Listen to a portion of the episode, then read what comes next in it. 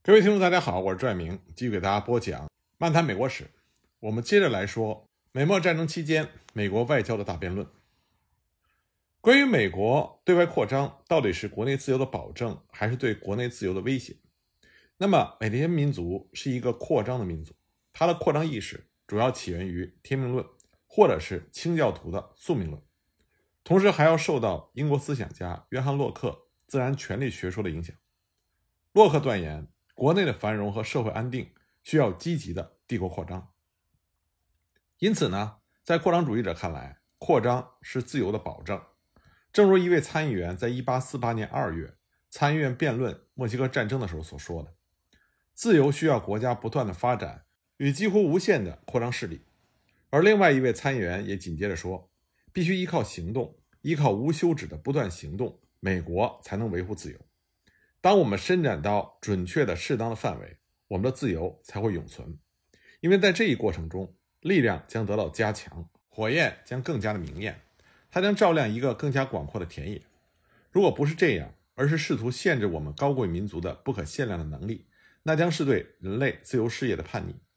一个被动的美国将停滞不前，最终将像欧洲一样人口密集，社会弊病丛生。针对扩张主义者为了自由寻求发展空间的理论，反对派的议员托马斯·科尔温他发表了演说。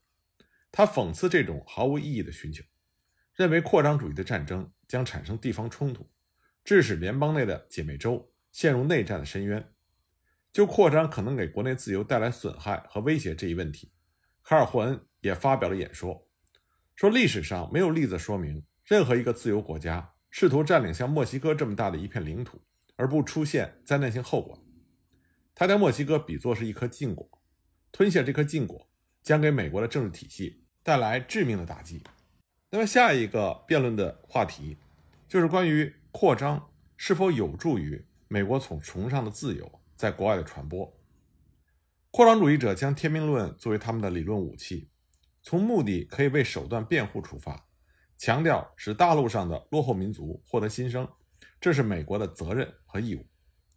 再生一说将美国的扩张与旧世界的扩张区别开来，前者是为了拯救落后的民族，后者是为了统治落后的民族。随着墨西哥战争的逐步深入，到全墨西哥运动时期，再生理论被扩张主义者发挥到了极致。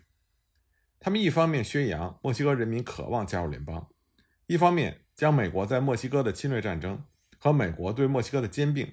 解释成了是为了将墨西哥民族从残忍自私的统治者手中解救出来，并让他们得以分享美国的秩序、和平与自由的恩惠。一八四七年十月二十二日，《波士顿时报》刊登了一篇题为《征服和占领墨西哥》的文章。文章认为，征服给墨西哥这片土地带来了和平，提供给墨西哥人民教育和文明，促进了墨西哥的宗教自由和思想自由。这样一种征服，对于被征服者来说，实际上是一种赐福。《纽约之子》的编辑摩斯比奇在这一天也写道：“墨西哥人已经习惯了被征服，我们的胜利给被征服者带来了自由、安全和繁荣。我们的使命是解放和提升，而不是奴役和贬低。对于从未品尝过自由滋味的墨西哥大众来说，空谈国家的丧失是虚幻，指责我们不公平地对待墨西哥的人是不可原谅的。”因为墨西哥人民在其历史上第一次朝一个伟大的、尊贵的、真正自治的共和民族迈进。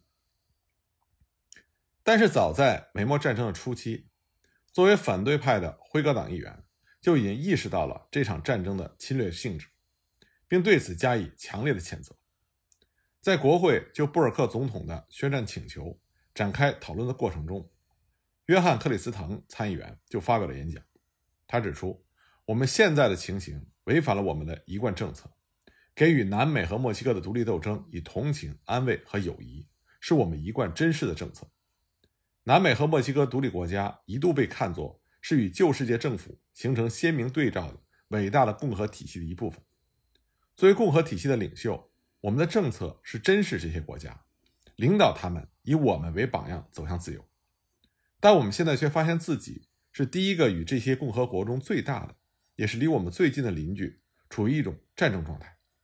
我们本来应该被看作是这些共和国的保护人，珍视他们，与他们发展友谊，而我们现在却与他们处于战争状态。这一事件的重要性不在于流淌着宝贵的鲜血的数量，而在于其严重的政治后果。它将作为一个坏的典范，给世界其他地方的自由和共和主义造成不良的后果。一位年轻的辉格党议员也发表了演说，尽管他欢迎我们的制度在整个大陆上的扩展，共和政府在世界范围内建立这样一天的到来，但他认为这样一种使命的完成绝对不是通过暴力，而是靠自愿。战场上的流血和屠杀也许会使人变得英勇。但很少使国家变得富强、伟大、有道德。侵略性的扩张主义只会破坏共和的美德，因为它能摧毁所有的法律、秩序和宪法本身。美墨战争是美国以战争方式获取邻国领土的第一次尝试。这种激进的扩张方式在某种程度上违反了初期美国人对于自由帝国的设想。美国向来是以自身的纯洁性自居，但这种赤裸裸的武力掠夺。无异于将自己等同于欧洲的强权，因此波尔克政府的扩张政策必然会在美国社会内部引起诸多的争论，从而在自由派和扩张派之间形成了一场有关美国国家目标的外交大辩论。但是，美国国内围绕着扩张与自由关系所展开的这场大辩论，并没有削弱天命论思想的盛行，更不可能改变美国的扩张过程。原因在于对自由的捍卫。并不能否定领土扩张对于美国生存和发展的重大意义。大陆扩张，这是美国发展的必经阶段。毕竟，辽阔的疆域是一个大国必须具备的自然特征，而众多的人口、丰富的自然资源，则是国家权力或者说国家实力的重要组成因素。领土扩张，它既是美国国家安全的保证，也是美国国家发展的前提。而扩张主义者对扩张性的对外政策。和美国自由事业相结合，这就成功的使多数人相信扩张是有利于美国的自由事业。因而，最后大辩论的结果是扩张派战胜了自由派，对领土的追求压倒了对自由的热爱。在扩张主义者的鼓动之下，波尔克政府投入了大批的人力物力。自由派的批评并不妨碍各项军事援助议案的通过。美国在战场上也取得了一系列的军事胜利。而这些军事胜利反过来又进一步的刺激了美国民众的扩张情绪。美国成功的兼并了德克萨斯，并且迫使墨西哥将加利福尼亚、新墨西哥以及两地之间的大片土地让给了美国。美国获得了三百二十多万平方公里的土地。但是自由派未能阻止美国兼并墨西哥领土，并不表明将自由作为美国国家目标的自由派完全的失败。对自由的珍视始终是制约美国武力扩张的重要力量。自由与权力之间存在着极为复杂的关系。一方面，在特定的条件下，权力可能成为自由的保证，从而成为扩张主义者论证扩张神圣性与合法性的工具；另一方面，权力的集中是对自由的威胁。正如阿克顿勋爵的名言：“权力导致腐败，绝对的权力导致绝对的腐败。”只要存在着权力集中的现象，就存在着权力滥用的可能。作为权力的对立面，自由也就成为以追求权力为目标的武力扩张的牵制力量。自由和权力的关系这一主题，在我们人类历史中反复的出现，尤其到了近现代，出现的频率就更加高了。这始终是困扰着美国外交政策的一大主题。美国外交的目标。究竟是扩大美国的权力，还是传播自由？美国的扩张到底是有利于自由的事业，还是会损害自由的事业？这成为近现代美国外交政策制定过程中不可回避的问题和矛盾。美西战争期间的反帝国主义运动是一场扩张与自由的较量，而越南战争还有水门事件，则深刻地暴露出以追求国家权力为目标的扩张性的外交政策会多么严重的损害。美国建国者所追求的自由事业，而这个矛盾和冲突，不仅仅对美国，对世界上所有的大国都是永远存在。关键是你如何寻找平衡点，如何吸取经验教训，如何的不断调整。越战之后，美国虽然在很大程度上吸收了教训，卡特的人权外交更加强调对自由的捍卫，但是对强权的追求是不可能消失的。在冷战之后。这种趋势再一次变本加厉。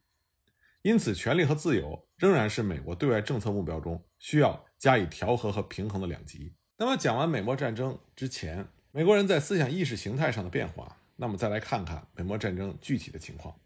一八四五年，美国宣布，假如德克萨斯共和国愿意加入美国的话，那美国将承认格兰德河作为美国的边境。同年，德克萨斯就加入到美国，成为了美国第二十八个州。当时，美国的总统布尔克认为。如果墨西哥想和美国因为德克萨斯问题爆发战争的话，那么墨西哥是无法防御新墨西哥上加利福尼亚这两个遥远的北部省份，这正好就符合了美国的意愿。那么对于墨西哥来说，德克萨斯加入美国，首先是美国介入了墨西哥的内政，因为美国以此来支持一个反叛的省份；其次，美国非法的占据了既非德克萨斯又不是美国的领土。墨西哥多年以来一直是以战争来威胁。那么，英国曾经试图进行调停，但是失败了。1845年11月，博尔克以墨西哥应该归还300万美金的债务为要挟，企图想取得新墨西哥和加利福尼亚地区。墨西哥政府拒绝了美国的无理要求。1846年1月13日，博尔克总统命令泰勒将军越过努埃塞斯河，占领从不属于德克萨斯的格兰德河左岸。一八四六年四月二十四日，美墨战争正式爆发。墨西哥骑兵进攻，并且俘虏了一支美国在格兰德河附近的部队。冲突爆发之后，博尔克总统要求宣战。他宣称，墨西哥入侵了我们的边界，在美国领土上洒了美国人的血，以此来鼓动美国的民意。五月十三日，美国国会向墨西哥宣战。美国的北部和辉格党人基本上反对这场战争。但是南部和民主党人则赞成这场战争。五月二十三日，墨西哥也向美国宣战。即使在美国宣战之后，很多辉格党人依然不相信博尔克所说的在美国领土上撒了美国人的血。他们相信美国军队渡过了格兰德河进行蓄意的挑衅。当时刚刚被选入美国众议院的辉格党的新手亚伯拉罕·林肯，他就引入了一系列的决议，要求博尔克给出美国人的血洒到的具体地点。但是他的这些反对意见并没有受到太多的注意。开战初期，墨西哥拥有一支3.2万人的军队，数量上是占优势，但是缺乏训练，纪律不严，装备不足，军官的指挥水平比较低。美国的正规军8600人，短期招募6到12个月的志愿兵作为主要的兵员。1847年初改为五年的服役期，并且不断的扩充军队的数量。在战争期间，美国陆军的总兵力达到了三点一万人，海军陆战队的总兵员达到了十点四万人。美国的不利条件是运输和通信联络不完善，卫生设备不足，疾病死亡率高达兵员的百分之十。在政治上，墨西哥国力衰败，领导无能；美国则正处于大陆扩张和西进的鼎盛时期，近代工业化已经取得了重大的进展，但是围绕着奴隶制的限制和扩张问题。南北双方对立，在开战的态度上存在着明显的分歧。美国对墨西哥宣战之后，美军当时分三路入侵了墨西哥。斯蒂芬·卡尼上校受命指挥西线的军队，远征新墨西哥和加利福尼亚。舰队司令约翰·斯洛特受命由海路袭击太平洋海岸。总司令斯科特率部直取墨西哥的首府。海军斯洛特将军的进展是最快的，因为美国人一直害怕英国会试图占领加利福尼亚。斯洛特在获得了加利福尼亚北部昂格鲁殖民者的支持，那么这些殖民者此前就已经宣称建立了一个独立的加利福尼亚共和国。在他们的支持下，斯洛特很快就占据了加利福尼亚一些重要的城市。那个时候的加利福尼亚共和国，它的创建地就在现在加州首府圣克拉门托所在的圣克拉门托河谷，而加利福尼亚共和国的国旗也是现在加州的州旗，也就是白底灰色的熊旗。斯洛特是在1846年7月2日到达了旧金山以南的蒙特里，宣布加利福尼亚是美国的一部分。7月9日，美军又占领了旧金山和圣诺明，星条旗取代了熊旗。